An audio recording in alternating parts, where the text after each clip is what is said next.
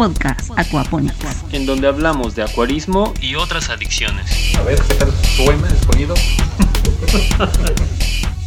¿Qué tal? ¿Cómo están? Este es un nuevo episodio del podcast Aquaponics.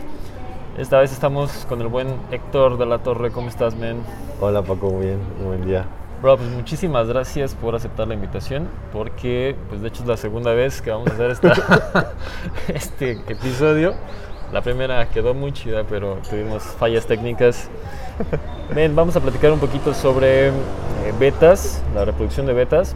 Sí, sí. Te invitamos pues por la experiencia que tú tienes en este tema. Las- Y eh, para empezar, pues platícanos un poco sobre MEC. ¿Qué es MEC? MEC es un criadero, pero más que nada es un sistema, un sistema integral de crianza de betas, en el cual pues, producimos betas, no los consentimos, más bien tratamos de sacar el mejor potencial de cada ejemplar y de la genética y de líneas, de colores. Entonces eh, es un sistema integral completamente. Algo también adaptado a la sustentabilidad en sistemas y gracias a lo que nos han ayudado ustedes, Aquaponics, a entender que hay que tener una reciprocidad con el medio ambiente. Pues sí, básicamente llevamos ya profesionalmente hablando seis años creando betas y anterior con una experiencia buscando técnicas, creadores, experiencias, todo unos 15 años. Órale. Cuando dices integral, ¿qué aspectos son los que monitoreas o, o buscas en tus betas? Pues estamos hablando de muchos aspectos, tanto físicos, genéticos, o sea, hablando de aspectos genéticos internos, como el temperamento, eh, adaptación al medio ambiente, susceptibilidad a las enfermedades, que el pez tenga una conversión alimento-zona, eso es una parte, eso puede ser genéticamente interno, ¿no? Y externo, pues todos los fenotipos, colores, aletas, y pues, obviamente que tengan la intensidad de los colores, que estén bien compensados físicamente, preservar la esencia del beta, ¿no? Eh, hay dos factores internacionales que están pasando con el pez. Uno, que la longevidad del pez ha disminuido y dos, que el temperamento no es el mismo que hace 20 años. Ok. Entonces, eso es lo que estamos tratando de rescatar. Ujú. Y la verdad, yo me acuerdo mucho de la esencia del beta con el temperamento, ¿no? O sea, la primera vez que vi ese pez en la pecera, todo ahí este, tranquilo, y de repente me decía mi, mi vecino, no, pues es que son peces de pelea. Yo sé como, ¿cómo? Se van a sacar los guancitos y eso, ¿no? Ajá. y la verdad siempre me lo imagino y siempre es como chistoso, porque, pues no, obviamente no iban a sacar los guantes, ¿no? Las patadas voladas. Ándale. Y en cuanto lo pusieron al otro beta, porque yo obviamente ya no se ha comprado uno, porque me dijeron, no, no puedes tener más que uno, ¿no? Ajá. Pero o sea, sí puedes tener varios, nada más que no los debes tener en el mismo, o sea, no explicaban eso. Pequeño detalle. ¿no? Y este, dice, bueno, pues nada más puedo comprar uno y ya, ¿no? Pues así, ¿no? Es la regla, ¿no? Ajá. Y cuando veo y enfrentamos el pez de mi vecino, dije, no manches, o sea, fue... Sí, es, Quedé enamorado, ¿no? O sea, el potencial, la Ajá. fuerza, o sea, es un animal que cambia totalmente y saca todo su potencial, su energía y la verdad no para, ¿no? O sea, no para, es, tiene tanta energía, tantas ganas de vivir, tantas ganas de, de expresar eh, esa fuerza y se considera uno de los animales más pues fuertes, aunque es muy pequeño, o sea, sobrepasa sus capacidades, ¿no? Entonces, eso es lo que tratamos de hacer en MEC, integrar todo eso y que se preserve eso. De hecho, ahorita podemos decir que recuperar un poco más de eso, ¿no? Entonces hacemos una selección en específico de temperamento eh, y pues que fomenta muchos, muchos aspectos beneficiosos. Salud, adaptación al medio ambiente, mayor adaptabilidad. Ahorita eh, como que muchos dirán, no, pues nada más es genética, colores y todo eso, Ujú. pero hay atrás un trasfondo de, de seleccionar buenos ejemplares para que se vean bien, ¿no? Y para Ujú. que aparte se sientan bien. Sí, pues es algo, eh, como bien dices, integral, ¿no? Sí, sí, sí. Y mira, una de las razones por las que te invitamos es para mm, ayudar a nuestros clientes y seguidores que eh, en algún punto, creo que todos pasamos por allí, están interesados en reproducir betas. Entonces me gustaría que nos compartieras algunos de tus tips, no solamente técnicos, sino en general, ¿no? Sobre todo este tema de reproducir betas, cosas que seguramente has aprendido a lo largo de los años y que sirvan como guía para un entusiasta que tiene ahí la intención de empezar a reproducir. Claro. Ok, eh, el primer punto, si, si sabes de alguien que quiere empezar a reproducir betas a nivel de, de entusiasta, no a nivel comercial, Ajá. sino en su casa quiere hacer eh, la prueba, le encantan los betas, ¿qué consejo le darías para empezar? Mira, fíjate que normalmente este pez te va cautivando poco a poco. Entonces, pues empiezas con una colección y de repente ya quieres preservar el ejemplar que te encantó y te Ajá. enamoró.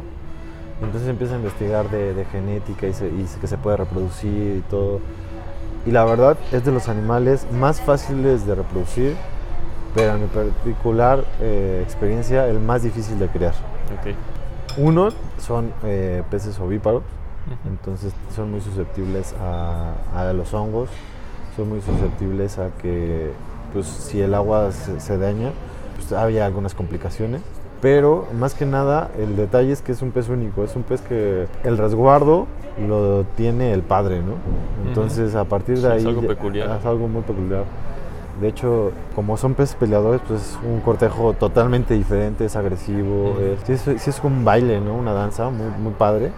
Y aparte donde puedes ver, si has visto a tu pez hermoso, cuando pasa esa situación es- se vuelve increíble, ¿no? Sí, se despliega O sea, todo se- su ajá, potencial. Sí, Wow. sí, sí.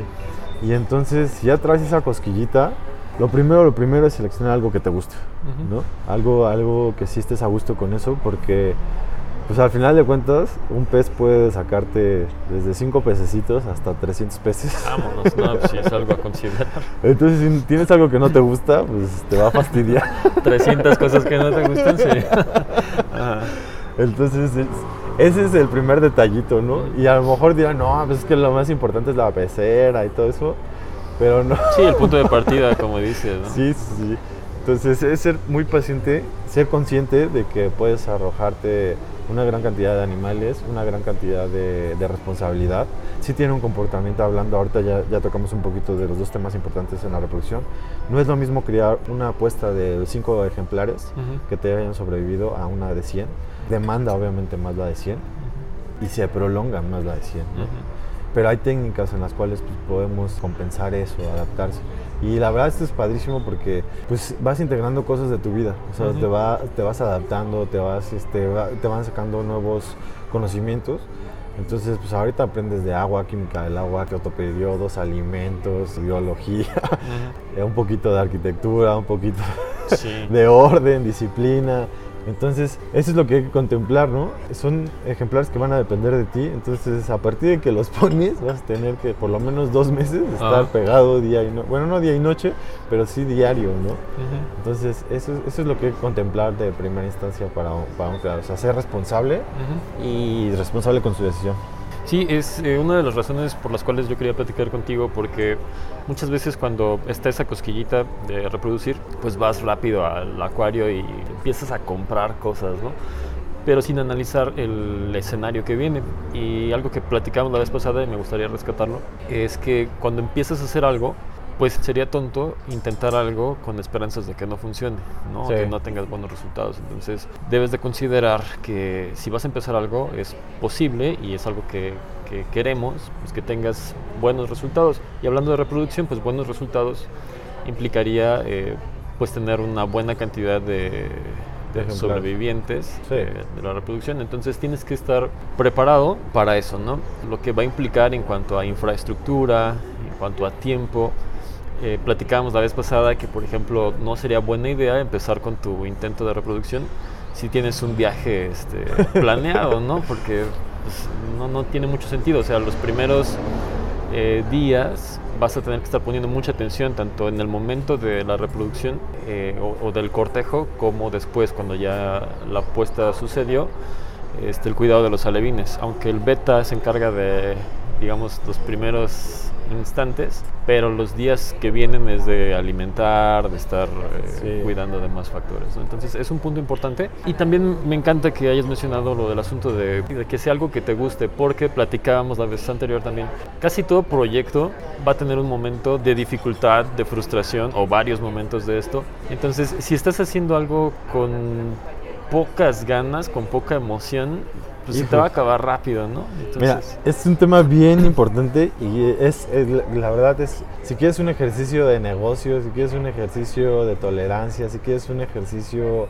previo a, a- ver algo de ti, sería, sí sería una apuesta de betas, ¿no? Porque, mira, la pasión te podrá durar el cortejo no sé, uno, dos, tres días te sorprenderá, ¿no? Ujú. Pero empieza a haber una frustración fuerte porque empiezan a haber detalles que no contemplas, ¿no? Uno, pues que se vayan muriendo. Dos, este... Sí, fuera del escenario Ajá. ideal, ¿no? que no Romántico. van creciendo al mismo al, al ritmo que tú quieres. Eh, cuatro, cinco y así, que de repente no son los peces deseados, o sea, que no todo mundo, o sea, todo el mundo dice, no, pues vas a cruzar este rojo con este rojo y todos van a salir Ajá, hermosos, ¿no?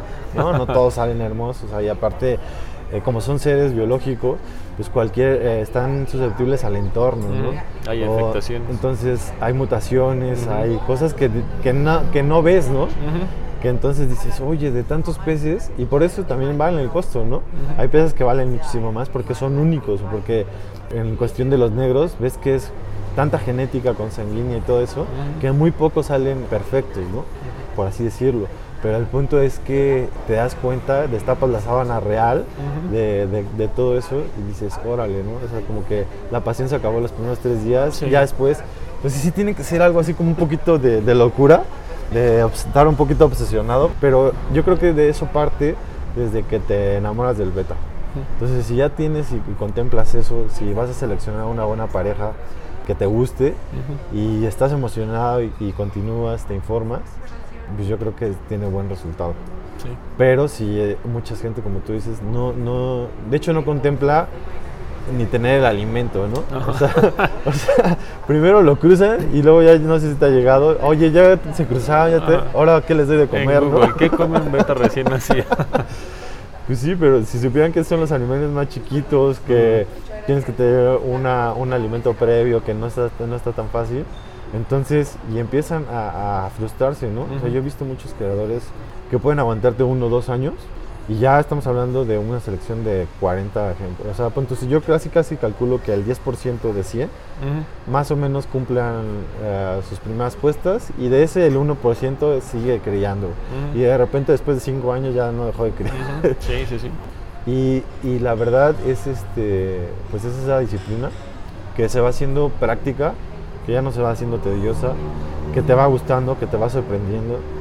Y lo primero es eso, ¿no? Es experimentar. La parte que mencionas acerca de la adaptación del pez, incluso mencionábamos la vez pasada, yo quiero enfatizarlo porque me parece algo muy, muy enriquecedor.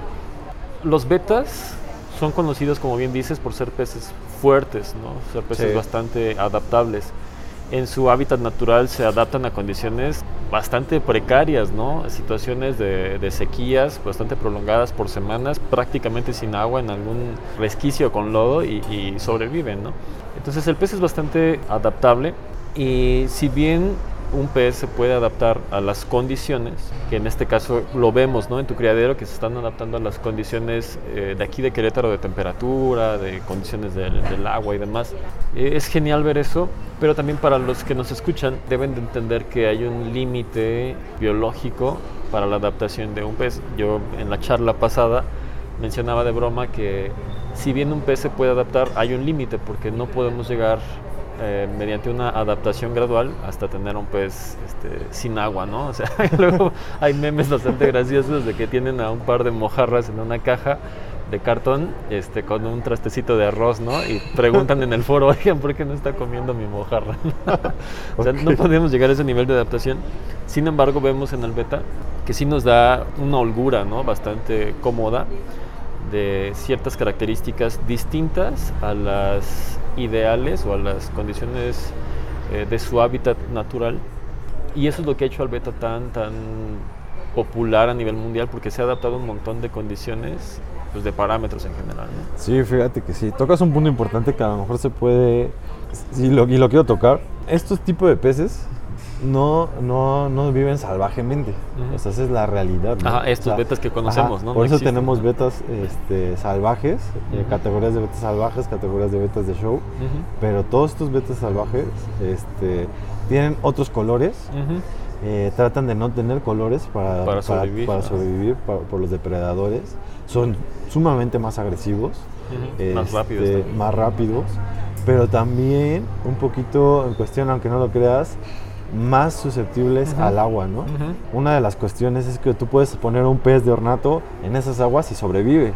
Pero tú pones un pez de, salvaje y y- lo pones en agua, este, por así decirlo, residenciales y no sobrevive. Sí, sí, sí. De hecho, en algunos, este, eh, bueno, en los estándares, cuando, cuando hacen los concursos y todo eso, en, la, en la categoría de betas salvajes dice, bueno, que esté vivo, ¿no?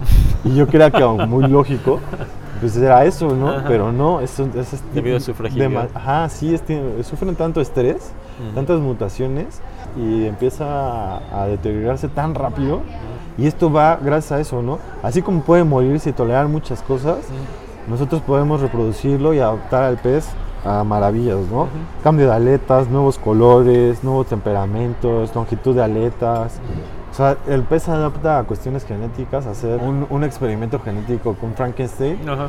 y, y la verdad es eso es lo que sí hay que preservar, ¿no? Ujú. Yo lamentablemente al principio en algunos estándares se hablaban de la cantidad de radios y todo esto, porque empezaron a aparecer lo que eran Overhaul Moon, Rostel, era el, el beta del 2000, ¿no? Era el nuevo gen así como de dragones y todo este, este rollo de los superbetas ideales. Y entonces el pez adaptó a todos esos conocimientos, a toda esa genética y empezaban a surtir monstruos, ¿no? Entonces de repente había peces ya torcidos que ya no nadaban bien, Ajá. con supercolores que ya eh, eh, los colores estaban enfrente de los ojos que ya eran ciegos, No este, con deformaciones en las agallas, con tres o cuatro partidas de, en, en las colas. Y de repente eso es lo crítico, ¿no? Decir, ¿qué es el límite? El límite no te lo va a marcar el pez, el pez se va a seguir adaptando porque todos los seres vivos, eh, yo considero que tienen la manera de adaptarse para sobrevivir a reproducirse. ¿no? Entonces va a sobrevivir porque esa es su naturaleza, porque al final de cuentas también tiene otra, otra naturaleza incluida que es reproducirse, ¿no? Entonces, eh, ese es el punto, ¿no? Entonces, el punto crítico de esto también, cuando seleccionas algo para reproducción, es que ya lo traen y se va a adaptar y lo vas a lograr. Pero entonces tienes también que ser consciente lo- del resultado que vas a, a obtener, ¿no? Entonces, eh, e- ese es el, la flexibilidad de este animal.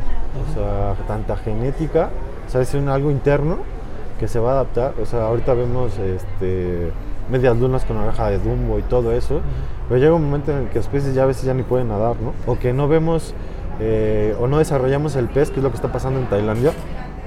Están produciendo tanto, tantos nuevos colores, que por eso está el, el factor ese de que se, a- se achica la longevidad de- del pez, ¿no? Antes un pez beta pues, te duraba 4 o 5 años, ahorita ya estamos en 3, Ujú. entonces eh, esa es la realidad, que no cruzan ejemplares maduros, y en cuestión del dumbo, hay unos que, es que le sigue creciendo, ese gen está alterado y le sigue creciendo las aletas, ¿no? Y llega un punto en el que el pez tiene Ya tanto peso ajá. que pues es así como imposible, es un, sí es totalmente el dumbo ahí en, el, Ujú. en, la, en, la, en la pecera y que dices, órale, está maravilloso, pero pues no sabes cómo meterle, no sé, un- una sobrecarga. Al final de cuentas el pez nace así, se adapta, así como un, como un ser humano puede nacer pues, este, sin un pie o con, sin la voz o con- así o, o ciego y al final cuentas se adapta, ¿no? Ujú. Y el pez nosotros lo hemos visto, hay peces que salen, nacen ciegos por esta membrana que tienen los ojos Ujú. y huelen. Entonces, eh, Empiezan a guiarse por eso. empieza y, y dice, ¿cómo sobrevivió? Pues porque se adaptó completamente.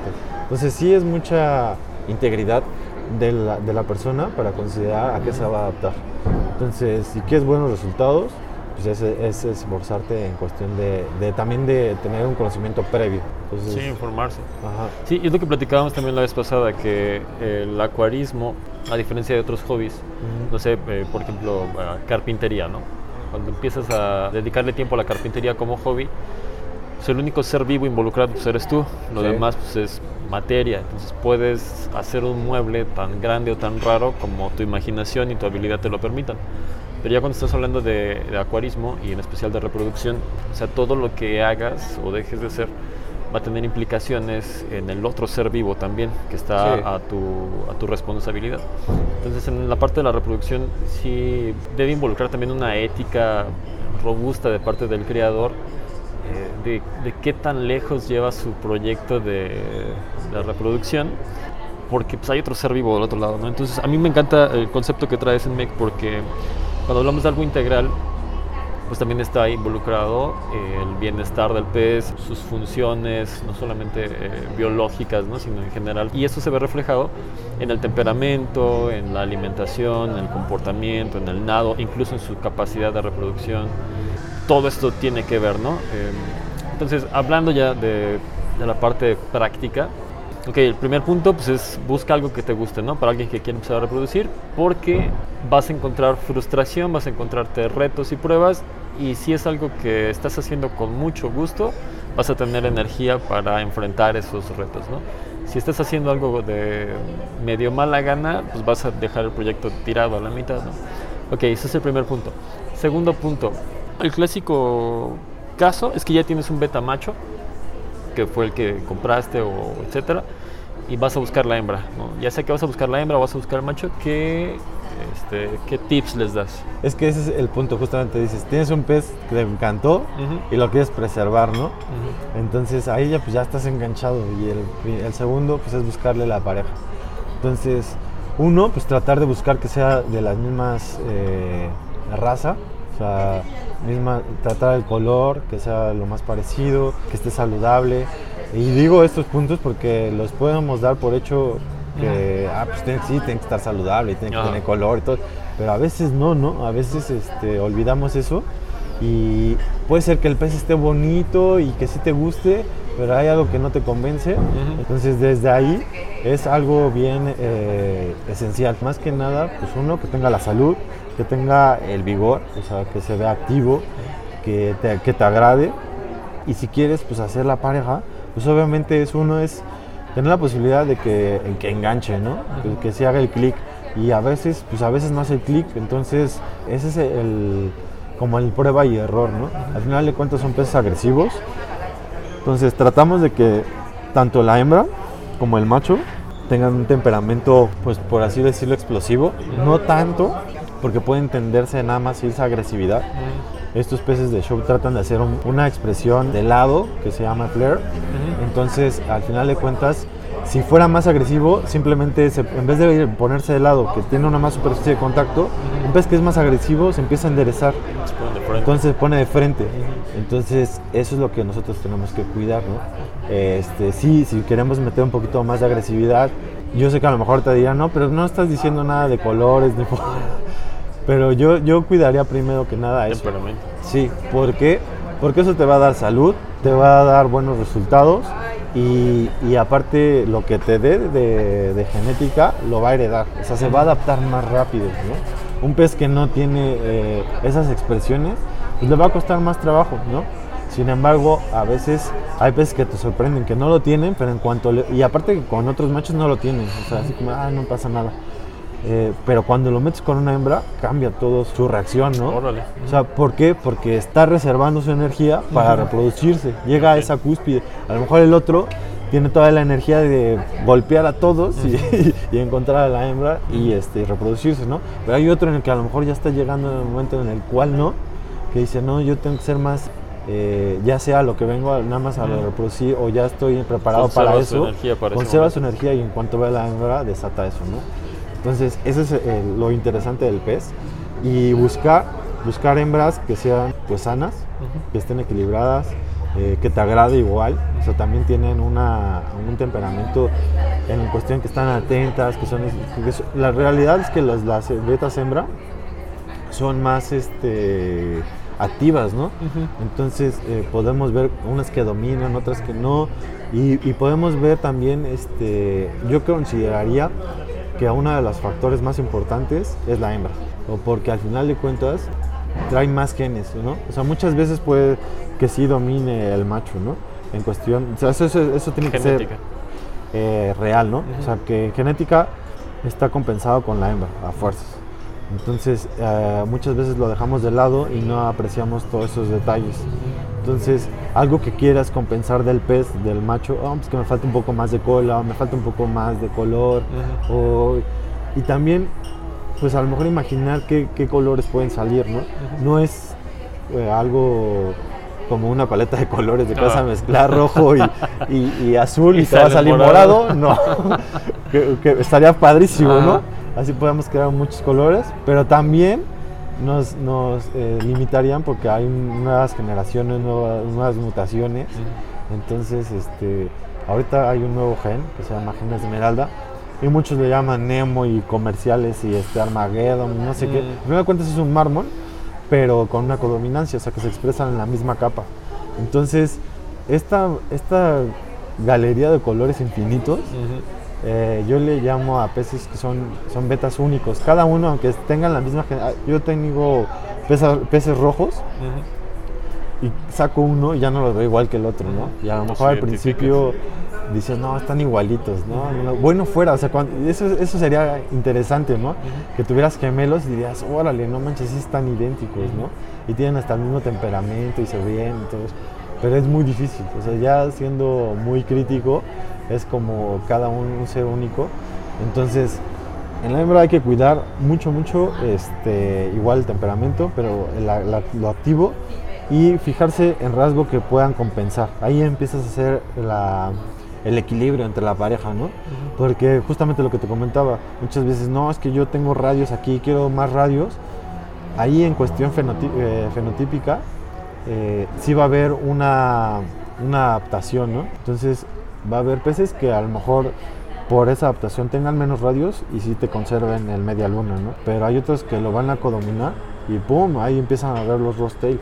Y sí están ahorita como de moda, ay, ¿no? Los colores de rosa. Pero ya viéndolos desde arriba, desde la columna está torcida Sí. o empieza a tener camas, eh, escamas encimadas. Y entonces eso eh, viene desde una modificación interna que se está expresando afuera. Entonces esos son los factores que hay que, que cuidar, o sea, un equilibrio. Sí, me mencionabas también la vez pasada que es importante asegurar o verificar que el macho sea dominante ¿no? sobre la Sí. hembra. Eh, ¿Nos puedes platicar un poquito sobre eso? ¿Cuáles son las implicaciones de cuando Sí. no es así? Fíjate que cuando, cuando pues pones a la pareja, el, el primer tip que, que- que les voy a dar es, y hay una técnica que le llama chimenea, es cuando ponen a la hembra en un vaso en un recipiente transparente y dejan que el macho corteje desde afuera. Ujú. Eso genera mucha frustración entre los dos ejemplares. Entonces empieza a haber un desequilibrio. Yo recomiendo esta técnica cuando el pez, el macho es muy, muy agresivo. Pero ya tienes que tener como una línea de trabajo, decir, sí, ese pez, y aparte es el único que tengo y, y y es el que más me agrada, pero pues a lo mejor está muy agresivo y lo cansas así. Pero yo no recomiendo esa técnica, yo recomiendo meter a los dos ejemplares y entonces empieza a haber un cortejo a la par, ¿no? Empiezan a conocerse, empiezan a, a- a hacer esta danza y entonces empieza la hembra, obviamente de en primera entrada no se va a dejar cortejar, es también un, un ejemplar que trae ese temperamento agresivo y si el macho no, eh, de hecho yo te podría decir que muchas de la- del 80% la hembra escoge al macho, ¿no? ¿Por qué? Eh, porque lo reta, le golpea y si huye o no aguanta, Es que no es apto. no es apto, ¿no? Ajá. Para aguantar los tres o cuatro días que va a estar cuidando a los huevos, ¿no? O sea, no tiene esa fortaleza. Y la única manera de, de- de De probarlo. probarlo es pegándole, ¿no? Y mordiéndolo y todo, ¿no? Entonces, la hembra puede ser muy dominante y llegar al grado de, pues, de acabar, en un, ca- en un caso de un, de un animal de velo, pues acabarle todas las aletas. Y eso son las primeras tres o cuatro horas, ver el cortejo, estar atentos. Y si el macho también puede ser muy dominante. Entonces eso es el detonante en el cual dices, oye, ¿qué- ¿en qué momento puedo determinar si se para o no, o no se para a los ejemplares? Es que hay una consistencia en el golpe. O sea, no para, no para, no para, no para. Entonces, debe haber un cortejo, una atracción, pero ya no, a lo mejor la primera hora sí vas a ver golpes y sí dos, tres este, ataques fuertes, pero de repente la hembra ya se va a retraer hacia un lado y va a ser más susceptible y va a empezar todo ese ritual de, de que el macho empieza a hacerle el nido, de que empieza a bailar para traerla al nido, de que empieza a expresar los colores y si va de repente a, a como a reaccionar al macho a, a golpearla para que, para que vea que está el nido, ¿no? Ujú. Pero no con la intención de estar nada más pegando y Afectando, pegando y ajá. pegando y pegando. Si eso pasa, yo recomendaría separar y probar con otra, o con otra pareja, porque esa es la, la manera Es que eso no lo vas a cambiar, eso lo traen a interno, o sea, es algo, es, es su temperamento, ven a otro macho, eso no se lo puedes quitar. Lo podrás apaciguar, ¿no? Genéticamente. Entonces, en este punto, eh, que tú ya tienes al, al macho y a la hembra, pues eso ahí va a explotar toda su energía de los dos, porque los dos en ese punto quieren reproducirse, sabe que lo que va a pasar. Y eso lo traen de generación tras generación, Sí, está en sus genes. entonces ese- esa, esa dominancia lo vas a ver de- en los primeros movimientos, o sea, hay que estar atentos, eso sí es un punto crítico, porque si no, tanto un macho puede matar a la hembra, como una hembra puede matar al macho. Y es que ahí es donde entra la importancia de que si vas a intentar la reproducción, lo hagas en unos días en los que tengas tiempo para estar observando, ¿no? O sea, no es de Sí. que avientes la pareja y me voy un fin de semana y regreso a ver si ya tuvieron sus Mira, si tú pones, eh, yo en mi caso, eh, en, la zona de Querétaro, y hablando en mismas zonas aquí en Querétaro, en- puede ser muy diferente, pero en mi caso mis peces, yo veo que tienen, eh, yo los pongo en la mañana y en la tarde yo veo ese comportamiento. Si, no- si yo veo que no está, siguen eh, agrandiéndose, que la hembra ya está muy oculta, que ya hay un exceso de golpes, yo separo. ¿no? Pero yo ya con la experiencia de que ya vi cómo se adaptó, o sea, que ya, ya hice varias pruebas y, y la línea, eso, va, eso también tienes que darte cuenta. Al principio mis líneas tardaban un día ¿no? Eh, en reproducirse. Ahora hay líneas nuevas en las cuales se tardan dos días en reproducirse. O sea, hablando de que el cortejo dura dos días. Entonces, eso, eso lo vas anotando y vas observando que esta línea se comporta de diferente manera Ok. que hay un punto en el cual a lo mejor vuelve a retornar a un día, ¿no? Entonces, los peces, eh, por eso hay mucha información eh, en internet, ¿no? Te dicen, no, tres, cuatro, cinco días, órale. Yo tengo peces que en el invernadero tardan cuatro o cinco días, ¿no? Esa es la nueva, la nueva experimentación, ¿no? Ok. Pero, pues, obviamente no tienen temperatura controlada, humedad semicontrolada, hay, este, pues sí hay pequeños depredadores porque hay hasta mosquitos y todo, Ujú. entonces sí cambian, ¿no? Pero la, dif- la diferencia que esos peces que nacen ahí desde el principio son muy muy fuertes. Entonces hay unas cosas por otras, ¿no? Entonces el punto es anotar, observar mucho y ver cómo se está adaptando el pez. La cuestión es que hay que observar. O sea, no te puedo decir que si en un día o dos días puedes retirar al macho. O sea, hay que estar observando y también es lo que te digo, hay que estar eh, pendiente de eso, hacer anotaciones de cómo... Y ya después pues vas ejercitando eso, Ya es más fácil. ajá, y pues vas teniendo experiencia, ¿no? Entonces un buen tip sería, si planeas reproducir, em, pues tener más de una hembra, ¿no? Y más de un Sí. macho para poder hacer, o sea, si no funciona con una, Sí. pues no cancelas el proyecto, sino más bien intentas con otra pareja. Sí, sí, sí. Sí, lo que pasa es que eh, eso es lo que no te cuentan, ¿no? Es Ajá. como la parte bonita del internet, no, pues puro éxito, éxito, éxito. Pues sí, pero a veces no hay esa compatibilidad real y entonces pues no, no, no se va a dar, ¿no? Entonces desde ahí viene la primera frustración, no, pues es que estos lo pintan bien, o sea, sí, pero acuérdate que es una puesta documentada, que no sabes cuántas documentaciones esas- esas no hizo. las publicaron, Ajá, ¿no? no las publicamos, ¿no? Entonces, o Sí. sea, ese es el... Sí, o sea, no es de que vas a tener tu macho, tu hembra, los presentas, se enamoran, tienen muchos hijos y todos son felices, ¿no? O sea, Ah, sí. hay varias este, pruebas fallidas y tienes que tener plan B, plan C, plan D. Oye, ¿y de qué tamaño de acuario sería una recomendación para iniciar? Mira, Ahorita acabas de decir, y eso lo estudiamos desde un litro. Ujú, Así fue el experimento. En un litro puedes sacar una apuesta. Ok. No es lo ideal, Ujú. obvio, ¿no? Pero esto va porque los peces eh, salvajes, cuando llegaban a, a- a aislarse, cuando pasa el buey y deja el hoyo eh, en el arrozal, deja como si fuera un litro. Entonces el pez salta o se conserva en esa cueva y en ese, en ese espacio, pero tiene agua corriente, entonces Ajá. son muchísimos litros. ¿no? El espacio sí lo determina que sea corto y pequeño. ¿Por qué? Porque obviamente el pez no va a estar correteando a la hembra pues, por todo el Por dos arrozal, ¿no? metros, ajá. Pues no, 6 o 7 metros al final de cuentas. Y sí lo podrías hacer, pero es un experimento eh, Sí, fuerte, sí, ¿no? sí, O sea, estamos hablando de selección y que quieres resultados, entonces vas a tratar de favorecer el cruce, ¿no? Sí, no vas a Entonces, buscar el escenario más complicado. Yo te recomendaría un diámetro de 20 centímetros, Ajá. ese es el diámetro. Ok. o sea, de espacio para que se correteen y todo eso. Uno, vas a fomentar que estén concentrados para la reproducción, que estén, que ya van a, verse, que en todo momento, y entonces el cortejo empieza desde los primeros dos, tres minutos, porque ya no ven otro y se enfocan a eso. Eso es lo ideal. ¿Cuál es lo preocupante? Pues que tienes un, un espacio corto y entonces lo que te digo, tienes que estar atento la primera hora para ver ese comportamiento. Ya cuando tienes como el feeling, ya ves que desde, el primer momento de 3, 4 minutos dices, ah, no, esto sí va a funcionar, no hay tanto problema. Porque de repente no reaccionan, ¿no?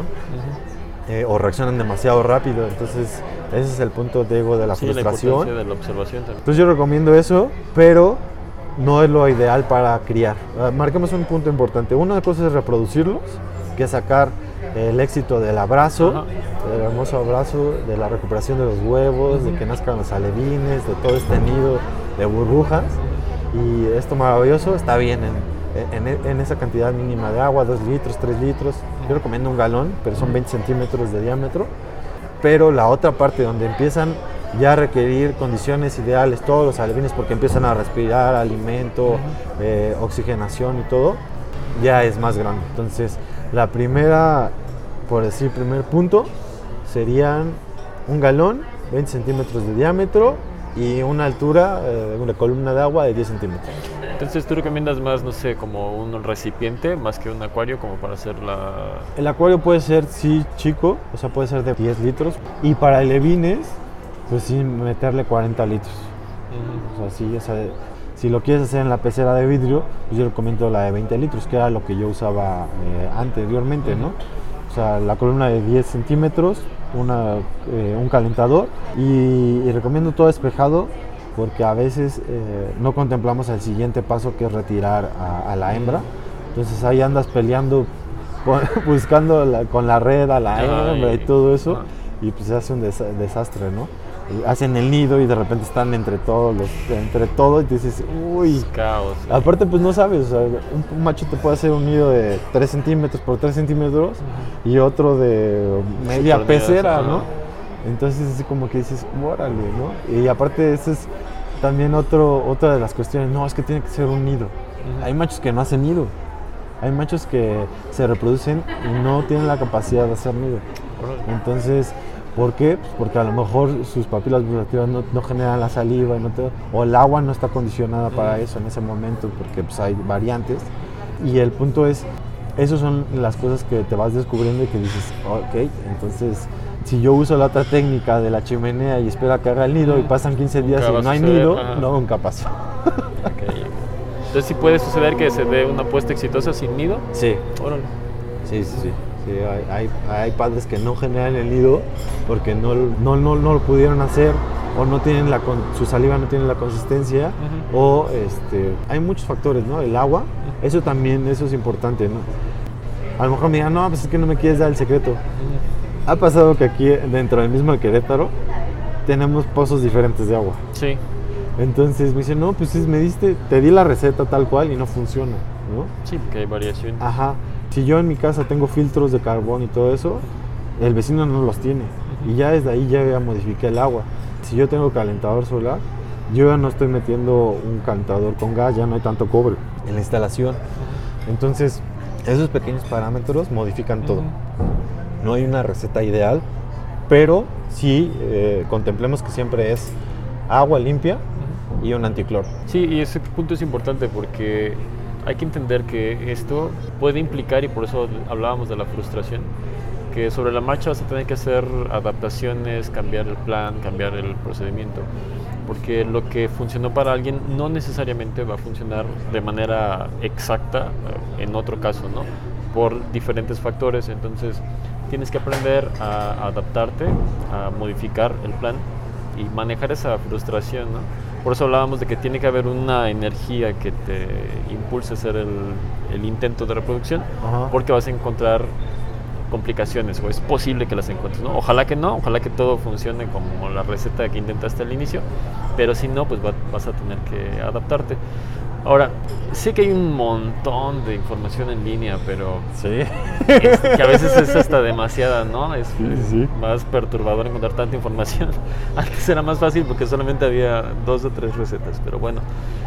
Yo quiero aterri- aterrizarlo a algo muy práctico para que la gente pueda hacer su intento, entendiendo que tal vez va a tener que modificar varias veces hasta que llegue a un procedimiento totalmente distinto al que se le recomendó, pero ya tuvo un punto de partida, ¿no?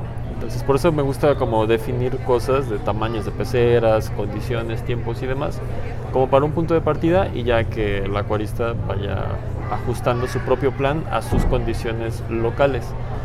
Entonces partimos de una pecera pequeña de unos 20 litros o como dices algún tipo de recipiente de 20 centímetros de diámetro. Ajá. Tú recomiendas que sea algo eh, transparente para que se pueda observar, ¿no? Sí, para que tú lo puedas tener Ajá, a la vista. Eh, ya que se hizo la apuesta exitosa, más o menos cuándo retiras a la hembra. En ¿Cuánto la hembra después? tú la, tú la vas a retirar. Eh, yo normalmente cuando lo pongo, cuánto así te voy a platicar cómo va mi ciclo, ¿no? Ujú. No es que, que to- como les dije, van, se van, los peces tardan una adaptación dependiendo del entorno. Ajá. En el mío, punto, lo pongo el primer día, hacen el cortejo todo el primer día. El segundo, más o menos a las 11, 12 de la mañana, empiezan a hacer el, el- el- el cortejo, ya están los huevos y todo eso. Y yo en la noche retiro a la hembra ya, ya que esté en la orilla. Porque eso te va a facilitar que la hembra está a la orilla, está con la retirar. cabeza baja y lo puedes retirar sin estar correteándola por todo el, el- ¿cómo se llama? El, recipiente. Este, entonces eso, eso es lo, lo ideal. Ahora el punto bien importante es eh, verificar eh, pues, lo que estás haciendo, ¿no? En cuestión de, de decir, meterme, me- meterme un límite, ¿no? O sea, es- tú a los peces, a lo mejor yo te voy a decir, dales tres días y si no haces el cruce, separas y ya. Porque si no también estás que, cultivando la frustración y de repente el pez se llega a activar y uno de los dos y existe esa frustración y de repente empieza a hacer el cortejo más agresivo y no estás, ¿no? Y dice, ah, pues no pasa nada, otro día y otro día. Y yo considero pues, que a lo mejor no puedes estar atento. Si lo puedes hacer el fin de semana, pues yo recomiendo hacerlo, yo antes lo hacía así, lo ponía el viernes, ¿no? Entonces estoy todo el día el sábado al pendiente y el domingo ya estoy retirando a la hembra, ¿no? Entonces pues ya, ya vi todo el cortejo y ya sé cómo se comporta. Si ya viste todo eso, pues ya lo puedes adaptar en, entre semana. Ujú. Entonces, yo recomiendo que sea el día que salen los huevos en la noche. Ok. Eh, ahora, pensando en dos este, aspectos a considerar, saco a la hembra, ¿haces algo en especial con la hembra o simplemente la dejas reposar o le das algún tipo de alimento o, condiciones para que se reponga del desgaste? O... Mira, sí hay una, sí, o sea, sí hay, hay hembras que salen muy dañadas, entonces sí hay que hacerles un, eh, pues una curación. ¿Cómo es la curación? Con sal Ok.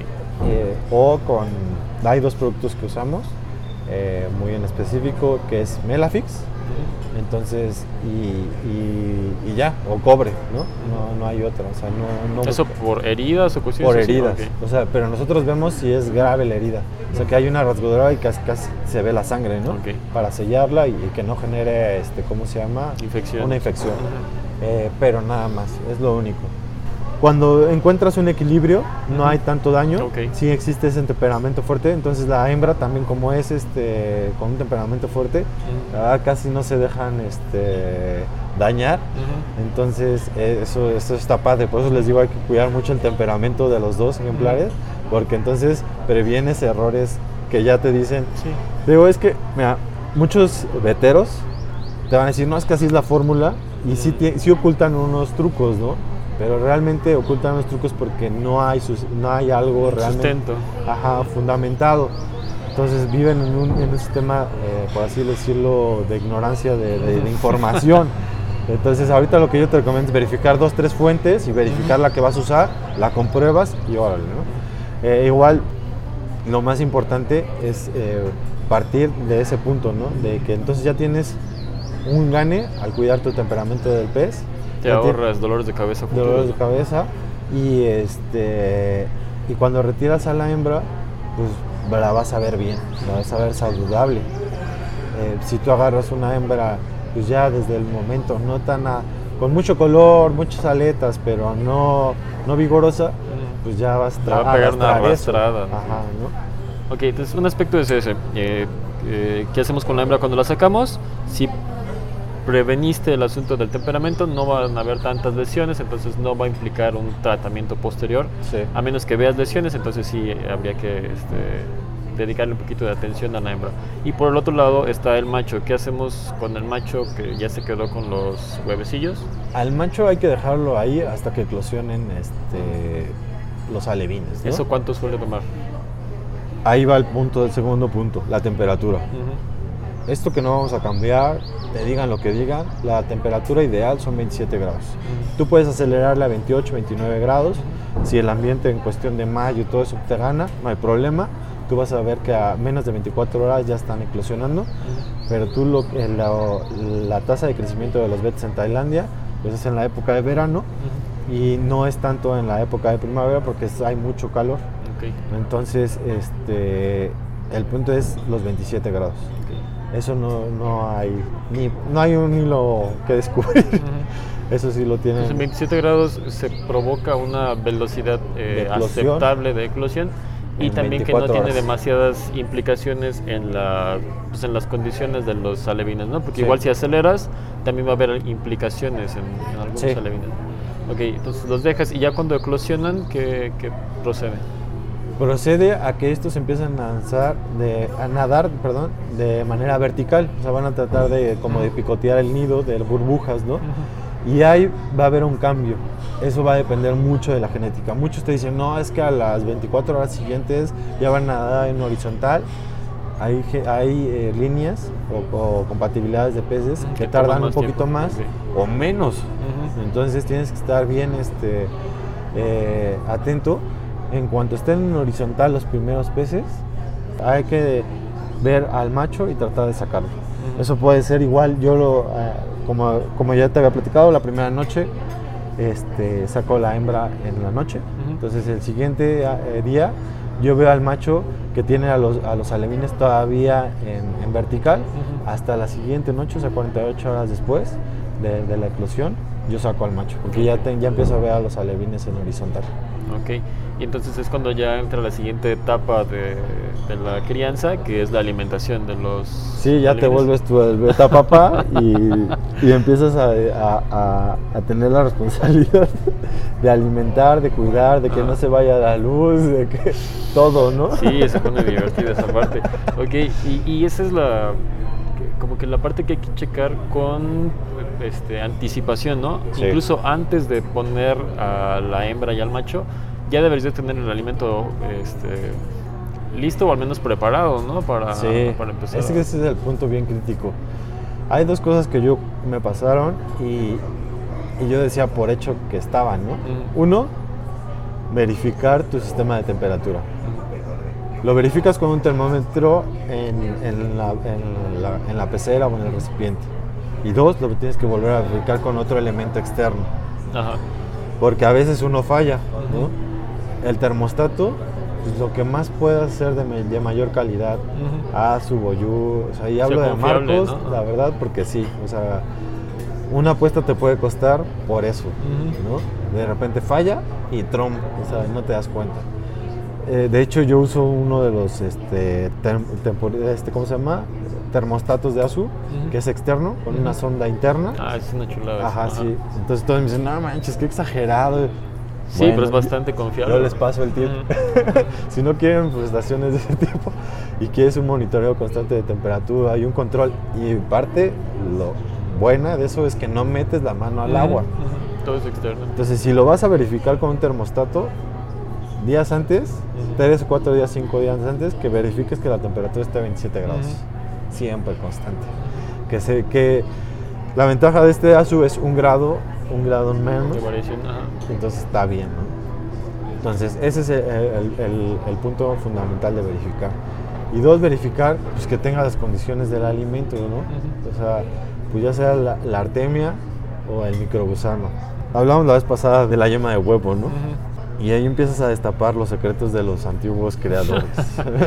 Ancestrales. Y lo- todo esto lo aprendes a la mala, o sea, la verdad, o sea, en, en- justamente entre el 2010 para acá empezó a ser la época de ah, llegó el microgusano. Era el secreto número uno de todos los creadores. Todos tenían su cepa de microgusano, nadie te decía que nada. y a- yo empecé a, a criar con eso y empecé a tener un problema con una bacteria que se hace en ese cultivo, que las ventrales en los betas se las comen, ¿no? Entonces, este, al final de cuentas, ya probando con muchos creadores, pues no, me decía, no, sí usa el, el quiste de artemia, y sí, hay un potencial diferente, ¿no? De proteína y todo eso. Pero es un alimento en el cual antes muy pocos tenían el cultivo de microgusano y entonces usaban lo que era la, la yema de huevo. Entonces tiene un, un sistema de tratamiento en cuestión de que hay que usar la cantidad adecuada, muy poquito de la dosificación y hay que mediar entre la cantidad de alevines, la cantidad de agua y eh, entonces tienes que dosificar. Pero entonces no lo controlas porque al final cuentas es, un, es pues sí, una materia orgánica que se va a descomponer en cuanto entra con el contacto del agua. A comparación del alimento vivo, pues sigue vivo y entonces tiene una descomposición más lenta. Eh, pero en cuestión de la, de la avena, eh, esa bacteria se queda ahí y entonces tienes problemas al mes. Yo cuando llegué con, con- con un amigo me dijo, no, es que lo estás usando mal, hay que enjuagarlo. Y cuando empiezo a descubrir eso, porque yo hasta saqué un, un, este... Una publicación, ¿no? Sí, ¿no? ajá. Un documento, no, es que sí, causa esto y todo eso. Nadie, nadie, absolutamente nadie me dijo, no, está cerrado, ¿no? Hasta que yo alguien que me dijo, no, sí está cerrado, o sea, todo el mundo lo tiene, nada más que no te quiere decir que ese es su, su santo grial de, de- Ajá. de- de reproducir betas, ¿no?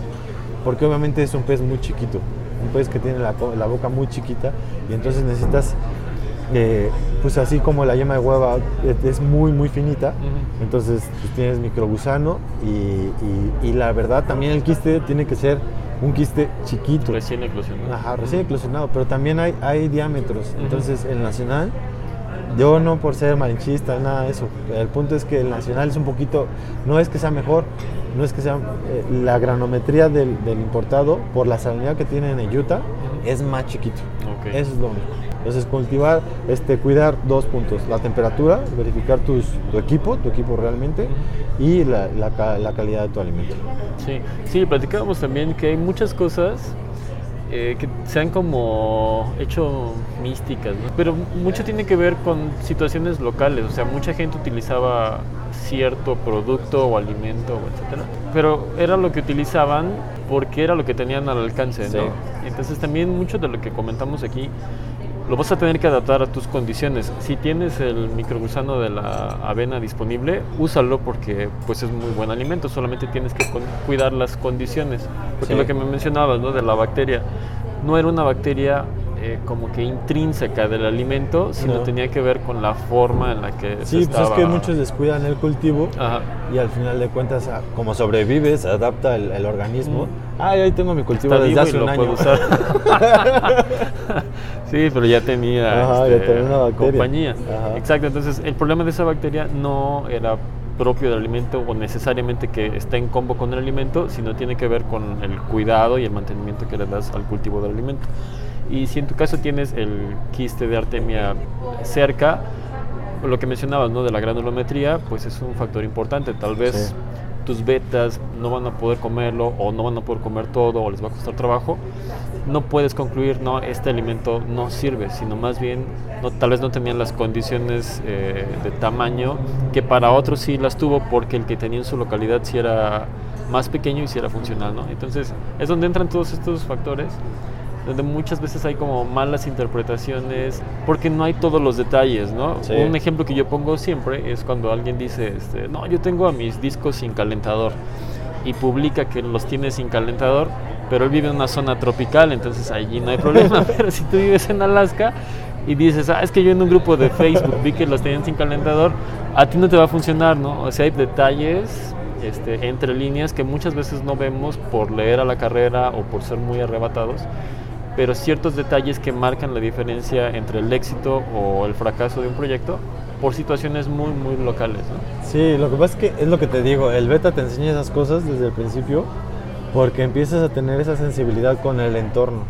O sea, es un pez que siente la presión atmosférica, que siente los cambios de clima, que se va aletargando porque va a empezar el invierno, porque va reservando.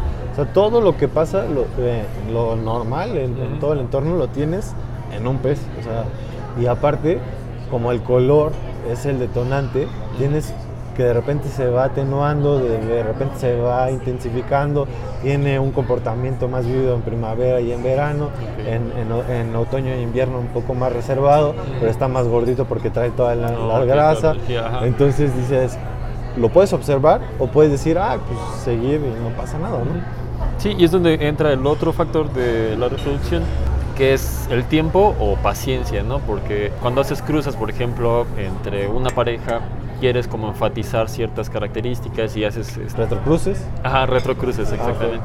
Entonces, para poder hacer esos retrocruces, pues pasa un buen rato, ¿no? Entonces, y si vas a hacer eso varias veces o con diferentes generaciones, pues hay un tiempo involucrado. Entonces, cuando vas a empezar este proyecto de reproducción por mero hobby, por mero aprendizaje, debes de entender que es un asunto de tiempo, ¿no? O sea, te va a tomar Sí. tiempo, no es algo de un fin de semana y listo, sino tener buenos resultados y desarrollar cosas interesantes va a tomar un ratito. ¿no? Dos preguntas sobre, ya cuando tenemos los alevines, ya les empezamos a dar el alimento, ya sea Sí. microgusano o el que, que sea factible.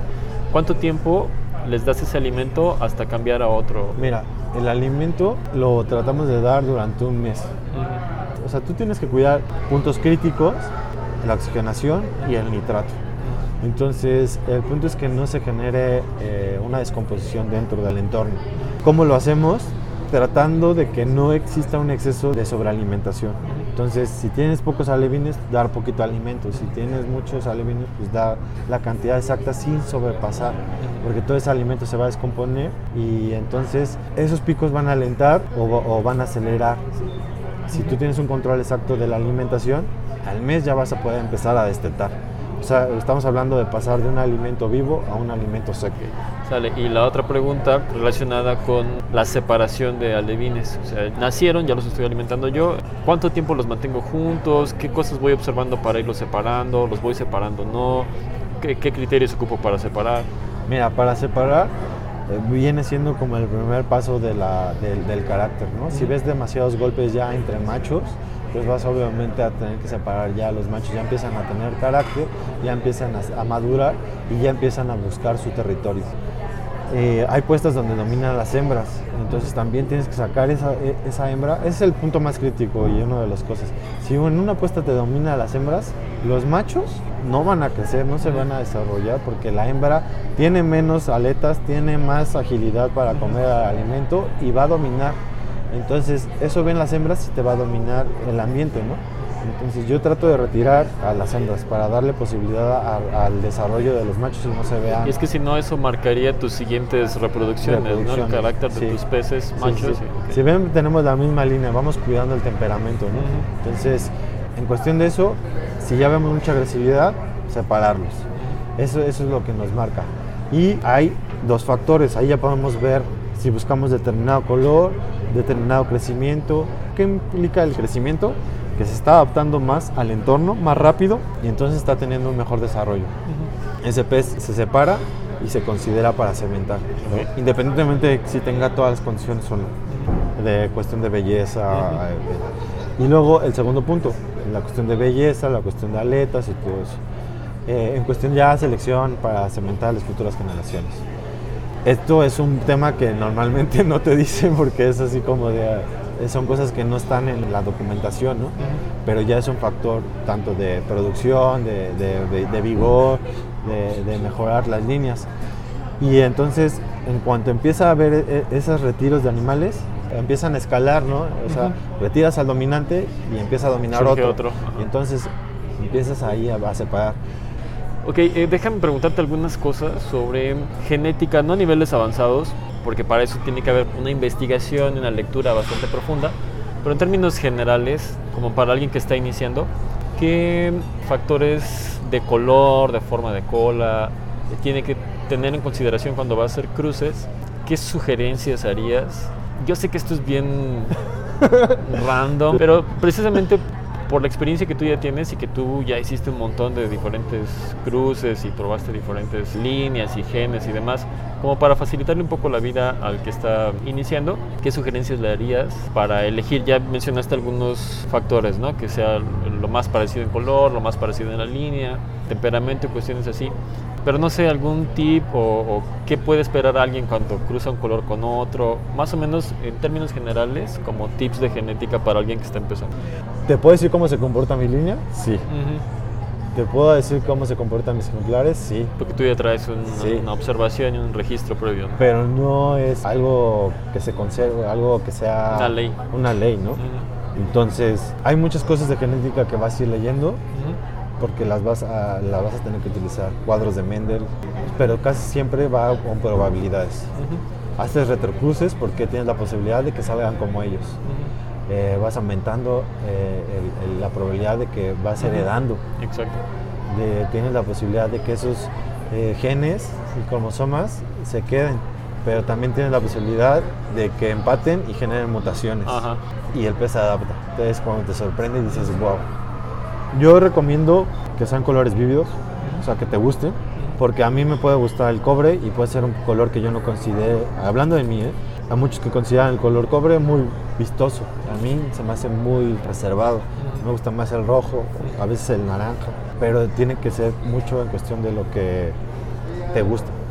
¿Por qué? Porque entonces si te gusta tú vas a ver esas, esas variaciones de colores, esos detalles, esas modificaciones, esas mutaciones y podrás ser estricto en seleccionar algo que más te guste y entonces te guías por ahí.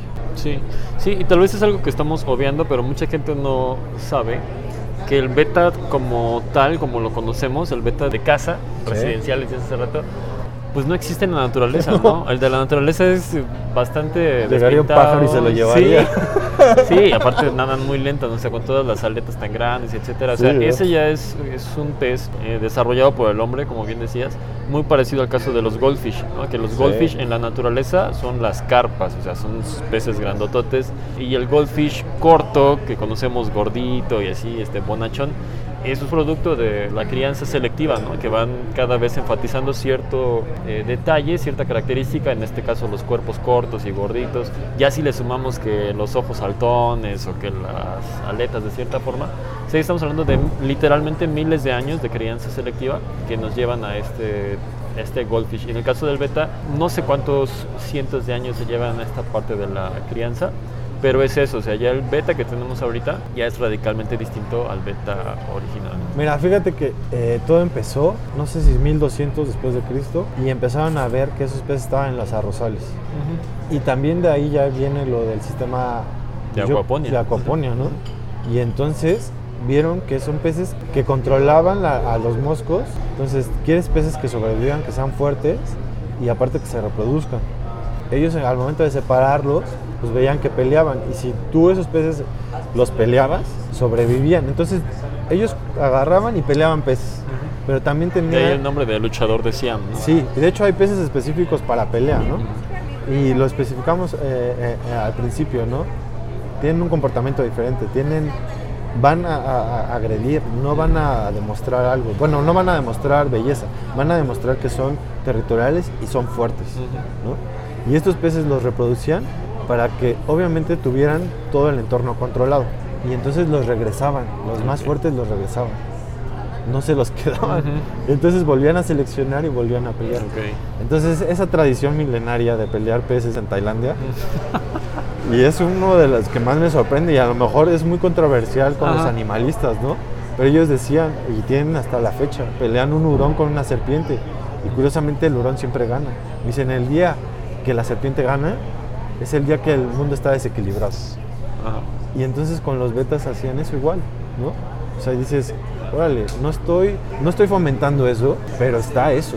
O sea, y gracias a que tiene ese temperamento ha sobrevivido muchísimos años. Ujú. Ha sobrevivido a entornos. Y entonces ah, yo lo considero que es el arte de criar betas. Yo no estoy peleado con los nombres comerciales, pero si ya hablamos de genética, sí me cuesta entender que, no sé, un Hellboy, no sé a qué se refiere. Y si me dicen Piteball, digo, ah, bueno, ya sé, Piteball lo tenemos en serpientes, lo tenemos en pájaros, lo tenemos en todo, es la cabeza descubierta, ¿no? Entonces ya es un gen descubierto por muchos eh, ejemplares. Entonces, si quieres tener un lenguaje ya en genética, tienes que tener una experiencia de, de educación en cuestión de hablamos de lo mismo, ¿no? Y la ventaja de esto es que tengo pues, muchos amigos de muchos países en los cuales hablamos de eso y vemos y entendemos qué es lo que está pasando con el pez. Entonces, eh, eso es lo padre, es lo, lo padre de- del beta. Y como tú dices, se ha adaptado a infinidad de cosas y ojalá siga descubriendo, la. Sí, hay cosas que no estaban planeadas y las descubres, ¿no? Del mismo pez, por ejemplo, que de repente en tu reproducción te bota un gen de quién sabe cuántas generaciones atrás que tú no conocías y Sí. ya hay una nueva... Fíjate que en los betas rojos llevo 10 años con ellos. Es la primera vez que hace, bueno, hace 3 años me salieron aletas doble cola. Órale. Y yo decía, no sobreviven, están raros, ¿no?